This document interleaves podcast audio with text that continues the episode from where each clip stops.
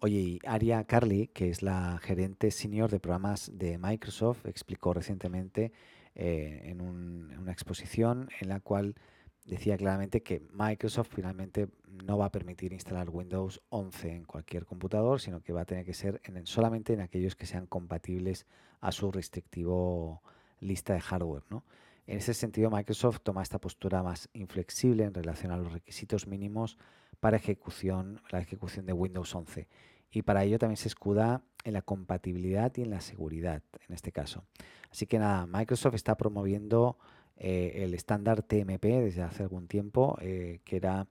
es, un estándar de seguridad opcional, pero que desde el 2016 la versión 2.0 se convirtió en obligatoria para certificar equipos con Windows 10 en este caso. Y esto quiere decir que a partir de esta fecha todos los fabricantes que deseaban ofrecer compatibilidad certificada de los sistemas de, Microsoft, pues deberían incluir este TMP 2.0, que no tienen todos los ordenadores y, ordenadores incluso recientes no son compatibles todavía, por lo tanto, eh, esos dejan de, de funcionar o dejan de no poderse instalar, ¿no? Windows 11 en este caso.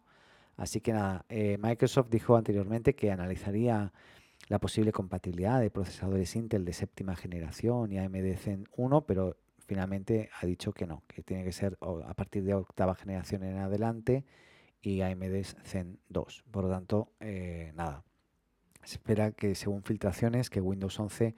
llegue en octubre de este año y los usuarios que no puedan actualizar a la nueva versión o que deseen permanecer en Windows 10 seguirán recibiendo soporte y mejoras hasta el 2025, recordemos. Pero bueno, igualmente muchísimo hardware que va a quedar fuera, mucha gente que va a tener que estar vendiendo ordenadores y quiere pasarse al nuevo porque no, no le va a funcionar.